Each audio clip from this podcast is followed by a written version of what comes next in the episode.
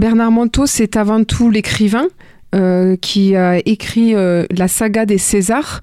Il y a César l'éclaireur, César l'enchanteur, puis des années après, il a écrit César et le maître des hirondelles et César et le magicien d'homme et bien d'autres livres encore. Et donc c'est avant tout un chercheur de la vie intérieure, comme il se définit lui-même. Il était kiné, ostéopathe, et euh, ensuite, eh ben, sa recherche l'a conduit à rencontrer des personnes dans sa vie euh, qui lui ont donné des ailes. Et la dernière rencontre qu'il a faite, qui a vraiment euh, bouleversé sa vie, ça a été Gita Malas, l'auteur des Dialogues avec l'ange, qui avait à Sauveterre l'Allémance d'ailleurs, pour ceux qui connaissent et qui a été reconnue juste parmi les nations. Et cette vieille femme a été, comme vous me le disiez tout à l'heure, Patrick, parce que vous êtes quand même connaisseur aussi euh, de ces deux êtres, et euh, ça a été un coup de foudre de cet homme envers cette vieille femme. Alors Gita Malache, précisons-le, était une femme juive qui a pu travailler, réfléchir sur cette intériorité. Alors oui, elle était hongroise et ce sont ses trois amis qui ont été déportés en camp de concentration. Elle, elle était d'origine chrétienne et eux, ils étaient d'origine juive. Et même si aucun ne pratiquait vraiment sa religion, ils ont finalement été déportés. Mais elle a pu euh, les, aider en créant euh, une usine de couture pour des juifs qu'elle a protégée et qu'elle a réussi à sauver lors de l'invasion des nazis hongrois. Et donc, euh, vous le disiez, Bernard Monteau, écrivain, chercheur, passionné d'humanité, et fasciné par cette rencontre avec Gita Malache, et ça va changer complètement sa vie, à lui, d'homme, d'écrivain, de chercheur. Oui.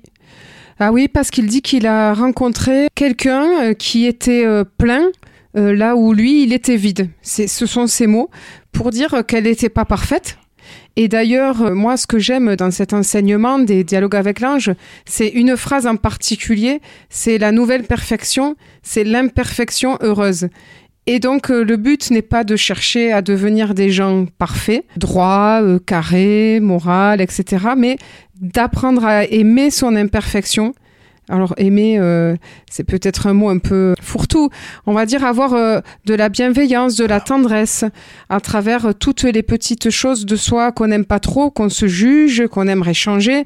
Et c'est la porte pour pouvoir être vraiment quelqu'un d'autre finalement.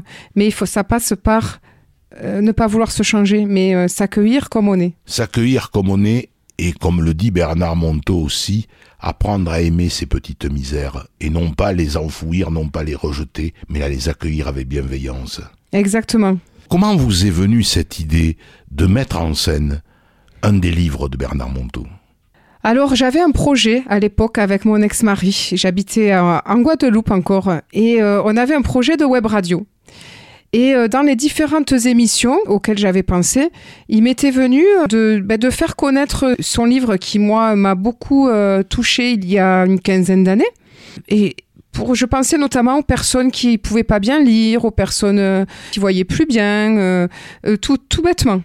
Et donc, je lui ai proposé cette idée en me disant, bon, il va trouver ça ridicule. Euh, il a trouvé l'idée magnifique. Et donc, il m'a donné l'autorisation. Euh, il m'a dit, allez-y, euh, c'est une idée géniale. Donc, j'ai commencé avec mon petit studio radio, avec mon ex-mari et des amis autour de moi qui font tous les personnages avec leur petit accent antillais qui donne une petite saveur exotique.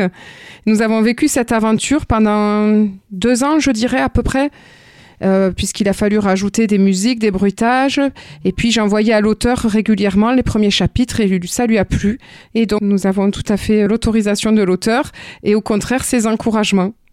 Mais écoutez, euh, c'est très bien tout cela, mais qu'est-ce que vous attendez, vous? Une prise de conscience des auditrices et des auditeurs, jeunes ou moins jeunes? Pas jusque-là, je dirais euh, semer une petite graine qui pourra prendre ou pas prendre hein, d'ailleurs.